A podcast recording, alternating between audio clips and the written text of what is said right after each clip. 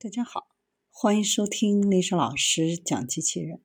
想孩子参加机器人竞赛、创意编程、创客竞赛的辅导，找丽莎老师。欢迎添加微信号幺五三五三五九二零六八，或搜索钉钉群三五三二八四三。今天丽莎老师给大家分享的是光驱动水凝胶机器人。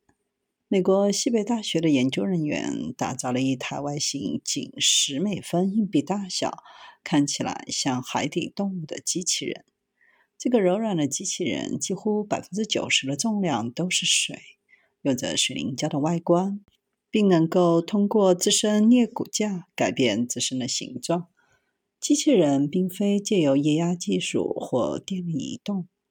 使用的是光学合成过程来编程分子对光的反应。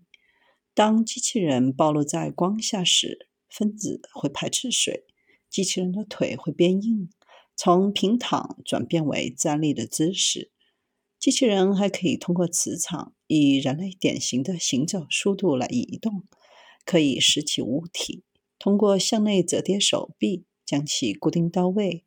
并携带这些物品向前滚动，甚至会跳着舞甩掉粘性较强的物体。未来可以在微观层面上发挥作用，比如在某些环境中清除不需要的微粒。还可以设计成使用以机械运动精准将生物疗法或细胞输送到特定组织的方式。